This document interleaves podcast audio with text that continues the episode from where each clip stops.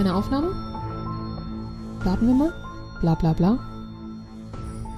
Sag nochmal was. Was? Ja.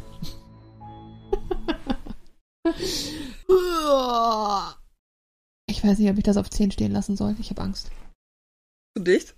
Ja, auf 10 ist das Noise Gate halt so gefährlich. Für? Für, dass es meine Sprache nicht aufnimmt. Aber wenn ich das niedriger mache, dann hört es dich die ganze Zeit. Deswegen entferne ich mich gerade mit dem Mikro immer weiter nach hinten. In der Hoffnung, dass das reicht. Das ist auch eine schöne Intro, ne? Ja, Entferne dich ruhig von mir. ich entferne mich. Nur ähm, wörtlich, nicht emotional. Naja, auf jeden Fall diese wunderschöne Werbefolge hier, die ich hier geschrieben habe. Das ist jetzt so lange her, dass mich echt an nichts mehr viel, also ein bisschen was Also- erinnern kann. Erstmal, moin alle miteinander. Moin! Mein Name ist Chrissy Ich bin Cory. und wir sind zurück bei, Enigma! und zwar Staffel 2. Wir freuen uns. Wir uns anzählen müssen. Äh, eins, zwei, drei. Enigma! Sehr gut. Ja, wir freuen uns wieder da zu sein. Hup, Und hup. diesmal mit neuem Content, weil Corey was vorbereitet hat. Zum Thema Werwölfe. Wow. Weil ich so gut vorbereitet sein wollte, habe ich diese Folge vor längerer Zeit geschrieben und kann mich deswegen nicht mehr an so richtig viel erinnern. Deswegen Also ist es so ein bisschen, bisschen on the go hier. Die ist quasi jetzt für uns beide neu. Also, brainstormen wir doch erstmal. Wenn ich dir sage Werwolf, woran denkst du dann? Ähm, Michael J. Fox. Oh, das wäre nicht meine erste Assoziation gewesen. Wirklich nicht. Ich wollte natürlich jetzt nicht offensichtlich äh, Twilight sagen, obwohl Twilight natürlich auch eine Assoziation ist, die man leider damit haben muss. Ähm, Ja, aber sowieso mit Vampire. Vampire. Das geht ja nie. Ich finde so ein bisschen, der Werwolf kommt aber in der modernen Popkultur so zum Schoßhund des Vampirs. Findest du nicht? Schoßhund? Ja. Lass mich kurz überlegen. Vielleicht ist Schoßhund auch nicht das richtige Wort, ich bin mir nicht so ganz sicher, aber ist Werwölfe und, und Vampire das einzige, wo ich wirklich bewusst habe, dass Werwölfe und Vampire in, miteinander verzahnt sind, ist Twilight. Und ansonsten hast du halt diese Super, Supernatural, oder nicht nur Supernatural, aber diese übernatürlichen Serien, wo das halt beides vorkommt. Aber ich habe leider nicht so das dieses Wissen darüber, inwiefern die miteinander verbunden sind. Bei Vampire Diaries ist das aber so. Ja. Andersrum, wenn du Vampire, also Vampire gibt's halt auch oft alleine, aber ich finde Werwölfe existieren selten alleine. Die ex- existieren immer im Kontext mit irgendwas anderem. Sei es Vampire, sei es Hexen. Aber dass der Werwolf Werwolf irgendwie so im Vor Fokus steht, habe ich finde ich selten. Aber vielleicht erinnere ich das auch einfach falsch. Ich hab, oh, ich kann mich so schlecht daran erinnern. Werwölfe, wie gesagt, Michael J. Fox weiß ich noch. Professor Lupin. Ja. Harry Potter. Hm, was gibt's denn noch für Werwolf-Geschichten? Werwölfe, Werwölfe, Werwölfe. Ähm, Leere. Ich habe Leere im Kopf. Aber vielleicht bleiben wir dann auch mal bei der Geschichte und äh, fassen uns ein bisschen damit, woher der ganze Mythos kommt. Sehr gerne. Denn irgendeinen Ursprung muss es ja haben, den ich natürlich nicht rausfinden konnte. Au. Ja. Ähm, Im Prinzip ist aber zumindest der Mythos immer derselbe. Also es ist immer ein Mensch, tendenziell ein Mann, der sich zu Vollmond in einen Werwolf verwandelt. Und es wird immer irgendwie als Fluch dargestellt. Meistens wird es übertragen durch einen Biss. Also das ist so das, was man jetzt ja heutzutage so als Mhm. Dahinter kennt. Genau, im Prinzip ist es aber so, ähm, dass es eigentlich so gar nicht ist. Jetzt muss ich nämlich mal ein bisschen gucken, was äh, ich hier so aufgeschrieben habe. Also, äh, so richtig weiß man nicht, woher der Ursprung kommt. Aber das, was so aufgeschrieben wurde, ist eigentlich immer, dass deswegen vorwiegend Männer immer einen Pakt mit dem Teufel eingegangen sind und ähm, daher die Fähigkeit erhalten haben, sich in einen Wolf zu verwandeln. Also das ist gar nicht so negativ dargestellt, dass es jetzt ein Fluch ist, sondern es ist eher, wir sind diesen Pakt eingegangen, damit wir diese Fähigkeit haben, uns äh, verwandeln zu können. Ah, also die sehen das eher positiv. Ja, und ich äh, persönlich, also es ist ja immer so ein bisschen die Frage, woher kommt sowas? Es ist ja meistens darin begründet, dass ähm, es irgendwelche Krankheiten gibt. Also es ist ja auch oft so, es gibt ja auch bei Vampiren, es gibt diese Mondscheinkrankheit, ne? Wo du mit dem Sonnenlicht ja gar nicht raus kannst. Und ich glaube, als das die ersten Vertreter davon aufgetreten sind, dass das natürlich auch diesen Mythos so ein bisschen bestärkt hat. Ja. Und es ist ja auch so, das kennt man ja auch heutzutage noch im Wolfsmenschen oder in diesem Zirkus ganz früher, ganz schrecklich, wo die Menschen ja so ausgestellt worden sind, Mhm. ne, so Freakshow-mäßig. Ähm, als das noch kein negativ konnotiertes Wort war. ähm, dass es ja auch immer diesen Wolfsmenschen gab. Und Ja. das ist ja auch, jetzt kommt die Biologin hier in mir einmal zutage so, dass wir immer noch in unserem Erbgut die Informationen für Fell tragen. Mhm. Ähm, durch Mutation hat sich das nur so entwickelt, dass das halt unterdrückt wird. Also das wird halt nicht mehr ausgeprägt, ähm, das Merkmal. Aber eigentlich haben wir das Merkmal noch in uns. Und es Was meinst du, wie geil das im Winter wäre? praktisch, ne? Oh, nie wieder frieren. Ja. Ich Aber deswegen haben. haben wir ja immer noch so ein bisschen dieses Resthaar und Mhm. auch diese Fähigkeit der Gänsehaut, die aufgrund unserer wenigen Behaarung eigentlich nicht mehr ganz so viel Sinn macht, weil so ein richtiges Wärmepolster steht dadurch ja nicht. Ja. Ähm, Gänsehaut soll ein Wärmepolster sein. ja, weil sich dann die Haare aufrichten und unter den Haaren sich die Luft sammelt, die Ja. erwärmt, also von der Körperwärme und dann dadurch ein Wärmepolster um die Haut herum Oh, kreiert wird. was gelernt. Ja. Kann man das, kann man das wieder einschalten? Ja, und das ist nämlich genau das, was ich jetzt, äh, worauf ich hinaus wollte mit diesen Wolfsmenschen. Bei denen ist es nämlich genau so, dass diese Unterdrückung nicht mehr funktioniert, aus Mhm. welchen Gründen auch immer. Manchmal ist es Mutation, ähm, was dazu geführt hat, ähm, dass sie dann quasi so einen Rückschritt in der Evolution machen und dann halt diese Behaarung wieder ausprägen. Nichtssache, ob es ein Rückschritt ist. Ansichtssache, ob es ein Rückschritt ist und auch Ansichtssache, ob das eine Erklärung für den Ursprung des Wolfsmythos ist. Hm. Meiner Meinung nach hängt das damit ganz stark zusammen. Das Quellenmaterial, was ich hatte, hat dazu überhaupt gar keinen Bezug hergestellt, weswegen ich diese Theorie jetzt einfach mal in den Raum stellen wollte, Oh. weil ich sie eigentlich recht sinnvoll finde. Weißt du was? Irgendwann wird, äh, wird, wird es wissen, wissenschaftliche Veröffentlichungen dazu geben und dann wirst du zitiert werden. Dieser Podcast wird zitiert werden als Quelle für die Theorie. Weil noch nie zuvor jemand diesen Bezug hergestellt Oder du hast es Zweifelhaft, aber- du hast es nur einfach nicht gefunden. Aber ich äh, wir gehen jetzt davon aus, dass wir so klug sind. möchte mich natürlich dieser Ehrung nicht verweigern. ähm, aber es gibt tatsächlich schon relativ lange Sagen zu, zu den Wolfsgestalten. Also das äh, ging schon bei Ovid und den Metamorphosen los. Also die ganzen alten lateinischen Texte haben davon auch schon erzählt. Ovid, welche Zeit war das? Anno dazu mal. Wie lange das jetzt? Nee, ich küsse, nee, keine Ahnung. Ich habe hier noch was anderes stehen, mh, dass es auch noch Quellen gibt, zumindest aus dem ersten Jahrhundert. Metamorphose. Aber passt ja auch, ne? Wenn du mal drüber nachdenkst. Metamorphose, Veränderung Ja, ja, genau. in einen Wolf. Ich meine, es ist ja auch ganz oft so, dass es mit ähm, Geschichten gibt, die mit Eigenschaften aus dem Tierreich versehen werden. So auch dieses stark wie ein Bär. Ja, Ähm, mutig wie ein Löwe. Ja, sowas, ne? Also das sind auch Eigenschaften und dann sicherlich auch Metamorphosen, die dann vor allen Dingen von Männern für Kriegsgeschichten durchaus anstrebenswert waren. Ja. Ähm, genau. Eine weitere Geschichte ist auch, die dafür spricht, ähm, woher dieser Mythos entstanden sein könnte. Also auch wieder aus der biologischen Sicht. Es wird sehr biologisch dieses, in dieser Folge zunächst. Ich kann gar nicht mitreden. Erzähl dir jetzt ja auch erstmal ein Ich bisschen auch was. nur mal zu. Ähm, dass man auch Tollwut dafür verantwortlich gemacht hat, dass Werwölfe entstehen. Okay. Ähm, beziehungsweise, dass die Symptome für, wie nennt man es denn, Werwolfismus? Kann man das so sagen? Vielleicht. Werwolf sein? Werwolf werden? Werwolf-Wertigkeit? Ja, auf jeden Fall hat man das oft miteinander verwechselt, ne? Weil Tollwut ja auch über den Biss eines Ja. Tieres übertragen wird und ähm, ähnliche Symptome gezeigt werden. Zum Beispiel, äh, dass man viel Durst hat, dass man Anfälle kriegt, dass äh, Infizierte anfangen zu beißen, Mhm. ähm, so wild um sich rum, dass man Schluckkrämpfe hat, also dieses Ganze, was so mit dieser "Oh, wir verwandeln uns jetzt Geschichte ähm, verbunden wird. Das ist da so ein bisschen mit drinne. Und ähm, genau, deswegen, das passt ja auch so mit dem Biss. Das war nämlich ursprünglich ja gar nicht so. Ich sagte ja gerade schon, es ist eigentlich dieser Pakt mit dem Teufel gewesen. Also weder der Biss noch der Vollmond, also alles, was wir gerade aktuell mit Werwolf sein assoziieren, hatte alles nichts mit dem Mythos zu tun, außer aufgrund der Tatsache, dass man sich in einen Wer Wolf verwandelt hat. Und das aber dann sogar noch positiv eigentlich besetzt. Man hat ihn absichtlich eingegangen, diesen Pakt, um diese äh, Möglichkeit zu bekommen. Ja. Ich habe gerade kurz überlegt, ob ich dazu was sagen möchte. Nein, ich möchte dazu nichts sagen. Nein, du möchtest dich weiter bescheiden lassen. Oh, ein Aspekt, den ich auch noch so spannend fand. Im Zuge der Hexenverfolgung, über die wir hier natürlich auch nochmal reden werden, Ja.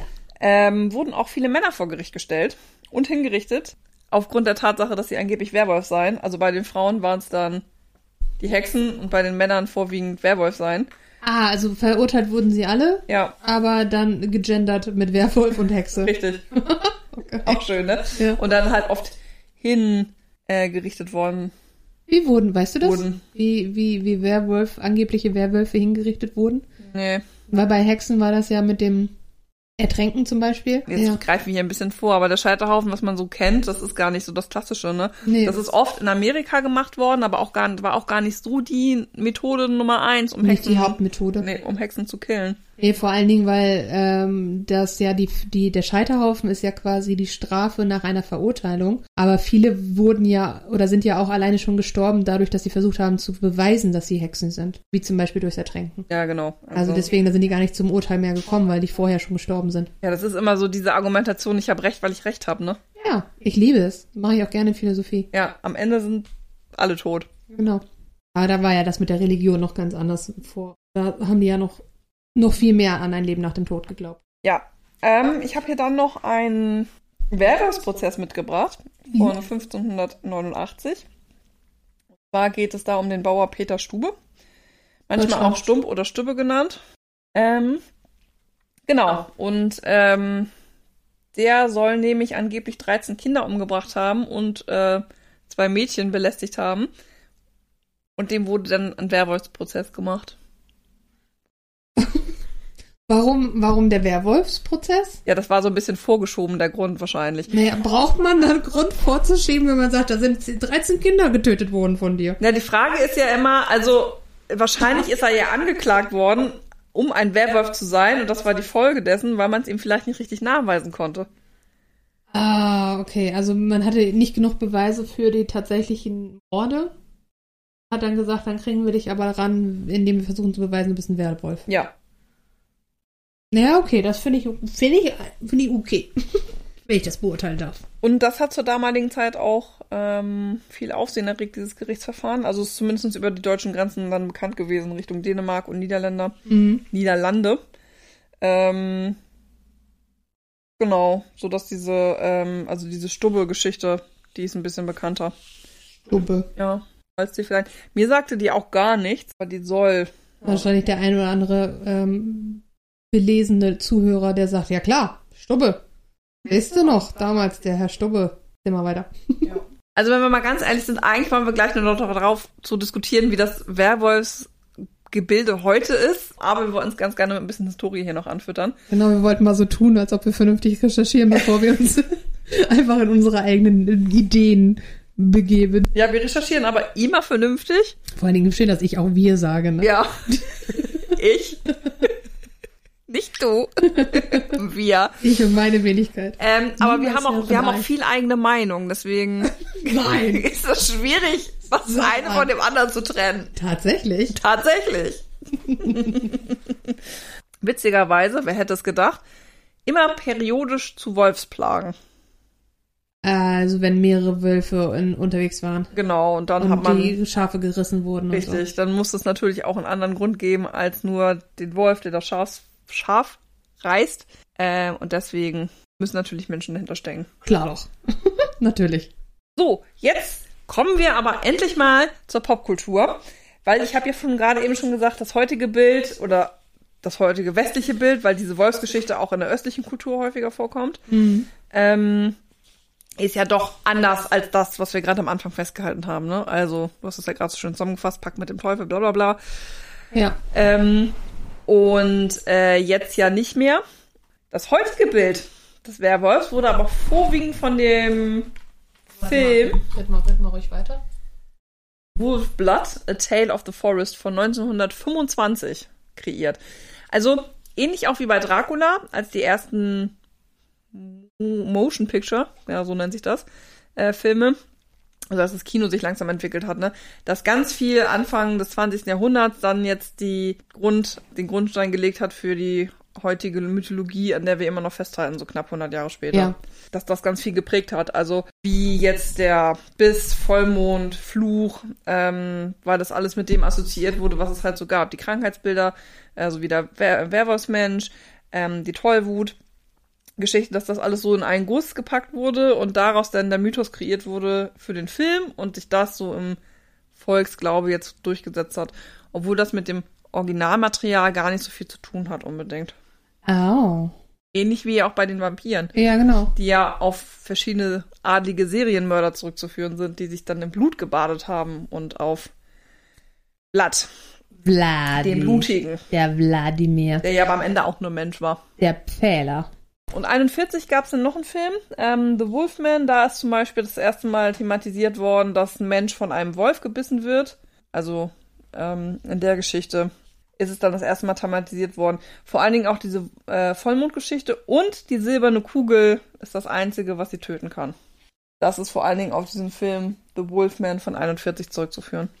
Die silberne Kugel?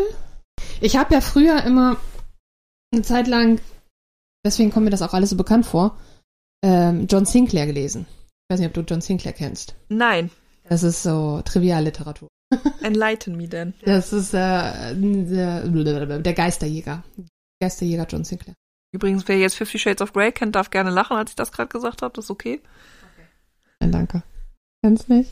Das ist direkt over my head. Ja, Trivialliteratur. Erzähl. Genau, das sind so kleine, kleine Heftchen gewesen, die man im Kiosk immer kaufen konnte. Oder immer noch kann. Es gibt, glaube ich, mittlerweile tausende von diesen. Und das ist der Geisterjäger John Sinclair, der halt, ja, der Name schon sagt, Geisterjagd. So, und ich meine, dass ich darüber ähm, diese ganze mit Werwolf-Geschichten und so, da war nämlich auch, der hatte extra eine Pistole mit Silberkugeln. Gut, Herr John Sinclair. Ja, das ist basierend auf diesem Film.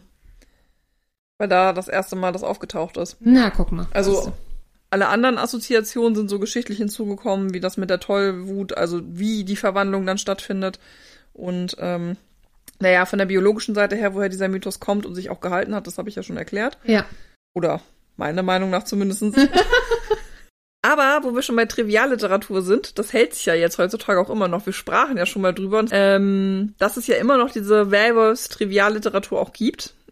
Mit dem Blick darauf, dass immer, ne, der Alpha sucht sein Weibchen und hast du nicht gesehen und so. Und jetzt du. Du siehst schon meinen Blick. du guckst schon richtig begeistert.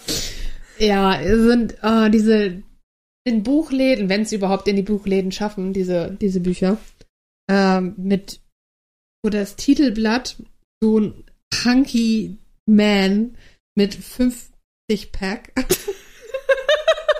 Finde ich fast ein bisschen wenig. äh, der irgendwie so über eine, einer jungen Frau, die da irgendwie lasziv legt, über, die, über ihr lauert und sie quasi mehr oder weniger fast bespringt. Was wahrscheinlich auch der Sinn der Sache ist. Ich finde es ganz fürchterlich. Ich habe sowas aber leider noch. Ne, leider, jetzt sage ich schon leider. ich habe sowas noch nie gelesen, weil ich ja letztes Mal bei Twilight. Leider. Gesagt, leider. Tatsächlich. Das letzte Mal bei Twilight habe ich gesagt, ich habe es extra gelesen, damit ich mich informiert darüber beschweren kann. Und bei den Werwolf-Stories nicht.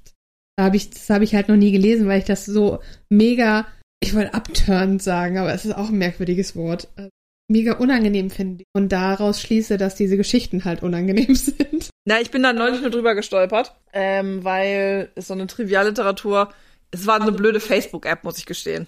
Ähm, äh, wo, wo man so ein bisschen so eine Stories anlesen kann, weil es oh, ja diverse. Die ich auch mittlerweile. Ja, ne? Oh, so Story Me oder so. Ja. Und irgendwie werden mir immer Werwolf-Geschichten vorgeschlagen. Ich Ja. weiß nicht, woran es liegt.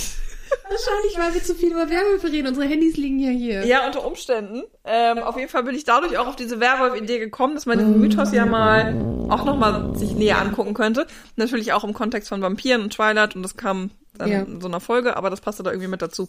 Und da finde ich das immer ganz furchtbar, dass halt, ja, der ist halt immer schön und ist halt immer das Alpha-Tierchen, was irgendwie sein Weibchen noch nicht gefunden hat in diesen Geschichten. Ja. Sie ist immer irgendwie so eine ausgestoßene oder ganz unten angesiedelt in der Rangordnung. Ja, so schön die, die Marktputzfrau. Genau, so Cinderella-Story Die, die, die Tochter, die keiner will. Genau. Äh, die Tochter der Verräter, die aber noch im Haus die Dienstmark sein darf und sowas. Und ähm, ich finde eigentlich diese Assoziation, die du hattest mit dem Anspringen, also nicht schön, aber sehr nachvollziehbar, weil das größte Problem, was ich mit diesen Geschichten habe, ist immer diese Unfreiwilligkeit der Frau zu jedweigen, auch sexuellen Handlungen und der völligen Ignoranz dieser Alpha-Tiere, die das cool finden und auch gerechtfertigt, so zu handeln. Ja, und den schlimmsten Twist, den solche Geschichten häufiger haben, ist dann, dass sie währenddessen oder danach feststellt, aber eigentlich mochte ich das ja. Was ich einen ganz fürchterlichen Trope finde, der so ganz, ja, problematisch ist. wenn man es mal ganz simpel sagen will. Ähm, dass sie dann, ähm, er sie winkt und sie dann sagt, oh, ist ja doch ganz toll. Das geht ja komplett entgegen unserer derzeitigen Kultur von, von Consent. Zustimmung? Zustimmung? Ich kann das weder in Deutsch noch in Englisch aussprechen. Ja heißt ja und nein heißt nein. Nein heißt nein, genau. Und äh, dieses komm, ich zeig dir schon, das weil ich bin die geile Sau oder Werwolf. nicht ganz fürchterlich. Ja. Aber es vielleicht auch einfach, weil wir, weil wir selber so viel mit diesem, Ja, und diese MeToo-Geschichte ja auch. genau, also wir sind ja super sensibilisiert auf diese ganzen Themen. Ja, weswegen ich so überrascht bin, dass es die immer noch so doll gibt und dass die ja auch wirklich immer großen Anklang finden. Es ist ja auch diese After-Trilogie, da kommt ja jetzt auch gerade der letzte Teil ins Kino. Ähm, die habe ich auch nicht gelesen, aber wenn ich mir so die Inhaltsgeschichte da mal durchgelesen habe Mhm. äh, von den Büchern, erinnert sie sich, erinnert die mich sehr an so ein Crossover aus Fifty Shades of Grey, aber in Teenage Love und ähm, ähnlich problematisch, Ja, okay. wie das da auch, also bei Fifty Shades ja auch auf Twilight basierte. Ja. Ich glaube aber, dass das so eine Harry, Styles, also so eine One Direction Fanfiction ist. Aber auch mit diesem, immer mit diesem Dominierungsaspekt des Mannes gegenüber der Frau, die immer unschuldig ist in jeder Hinsicht und gar nicht so richtig weiß, worauf sie sich einlässt und auch nie darüber informiert wird, worauf sie sich eigentlich gerade einlässt und währenddessen aber feststellt, dass sie es alles ganz toll findet. Das, die Frage ist jetzt, ist das problematisch oder sind wir gerade am King-Shame? Ja, Also was von beiden darf man da, weil es, also die Literatur hält sich ja auf. Ähm, es gibt Leute, die das kaufen. Ja, da, genau, das ist ja das eine. Und dann als Guilty Pleasure, Pleasure kann ich sowas, ne, äh, irgendwie noch nachvollziehen. Aber ähm, was mich wundert, ist immer, ähm, was das halt für Werte vermittelt und ob die Werte nicht doch irgendwie das reflektieren, was in der Gesellschaft noch akzeptiert wird. Das ist super schwer, oder? Super Ja. schweres Thema. Einfach weil man ja auch sagt, wer liest denn sowas? Liest das jemand, der sich dadurch belehren lässt, wie es funktionieren soll und dann halt, dann, dann haben wir ein Problem. Weil dann äh, ist das ein falsches Vorbild. Oder liest es jemand, der sagt, hey, das ist meine Guilty Pleasure und wenn ich solche Fantasien habe, dann lebe ich die mit einem Partner aus, der mit mir dieses Rollenspiel halt spielt. Ja, oder halt auch nicht, oder du liest es halt nur gerne, Oder ne? du liest es halt nur Ich meine, diese ja. Schundromane halten sich ja auch seit Jahrzehnten. Ja. Und klar ist das keine hohe, anspruchsvolle Literatur, aber es ist ja auch irgendwie nett. Also ich persönlich lese das nicht, aber Ja. ich glaube, derjenige, der das liest, liest es ja nicht, weil das nicht, weil das blöd findet, sondern weil er das gerne liest. Ja, und das liest ja auch nicht jeder, weil er das unbedingt in seinem echten Leben machen möchte. Nee, eben drum. Sondern weil, okay, es reicht äh, hier mit Aristoteles und Katharsis und so, das sind die, die Reinigung, ich lese es und damit habe ich es einmal fantasiert. Und dann bin ich fertig damit. Ja, und das finde ich gerade so schwierig in der Gesellschaft irgendwie rauszufinden, weil ich nicht so richtig weiß, also nicht so richtig weiß, welche Werte damit jetzt transportiert werden. Liegt es jetzt einfach daran, okay, ich konsumiere das und gut ist? Oder ist das ein Spiegel für unsere Gesellschaft, weil diese Werte eigentlich unterschwellig immer noch existent sind und wir nur bewusst wissen, dass es so ist, aber da eigentlich nicht nachhandeln? Oder sind das Werte, die wir eigentlich wieder wollen oder nicht? Also, Mir fällt da jetzt voll passend Homo homini lupus. Thomas Hobbes? Mensch ist dem Menschen ein Wolf. Ja? kannst ja nochmal nachschlagen. als Philosoph super gut dabei. Ähm, aber ja, also diese unterschwelligen Bedürfnisse, sind die da? Werden wir als Menschen gehindert, diese Sachen auszuleben? Ich muss gerade ehrlich gesagt über das Zitat nachdenken, weil ich es sehr spannend finde, dass mit dem Menschen auch oft der Wer oder der Wolf assoziiert wird. Klar liegt er uns auch recht nah aufgrund der Domestizierung des Hundes. Dennoch wird der Wolf immer stark mit dem Menschen assoziiert, ne? Also es ist ja mit Bären zum Beispiel nicht so. Oder mit Ziegen. Ich versuche jetzt irgendwelche Tiere hier zu nennen, anstatt Löwe und Tiger, die ja, auch in, wirklich in, hier vorkommen. Ne? In Corona-Zeiten werden die Menschen auch oft gerne als Schafe bezeichnet. Ja, das ist Schaf. richtig. Die Schafe. Ähm, die ja aber auch vom Wolf gerissen werden. So. Uh, Full Circle. Ähm, Ja, weil das Licht. Also, ähm, worauf wollte ich hinaus? Ja, der Mensch ist dem Men- Menschen ein Wolf. Das kommt ursprünglich aus der Theorie, dass äh, wenn nimmst du alles an Gesellschaft weg, ähm, ist der Mensch auf sich allein gestellt und ist äh, mehr oder weniger quasi nur für sich alleine da. Und ein Werwolf ist die Überlegung, dass man zum Werwolf wieder wird, dass man quasi gezwungen ist, seine gesamten, gesamten gesellschaftlichen gelernten Gegebenheiten und Geflogenheiten abzulegen und dann wird man wieder zum Tier. Welchen Grund wird der Werwolf überhaupt zum Werwolf? Äh, Okay, er wird gebissen, aber warum? Aber erst seit 41. Er ist seit 41, genau. Aber warum ausgerechnet Wolf? Das ist eine Frage, die müssen wir so stehen lassen. Nein! Wir werden dieses Rätsel nicht lösen können heute. Können wild spekulieren? Ja, das tun wir ja schon die ganze Zeit. Richtig. Und wir werden nie wissen, ob wir recht haben. Ja, auch das wissen wir. Na gut. Das waren die Werwölfe.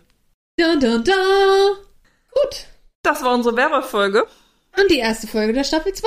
Wir hoffen, es hat euch gefallen. Und wir hoffen, ihr schaltet in zwei Wochen wieder ein bei Enigma!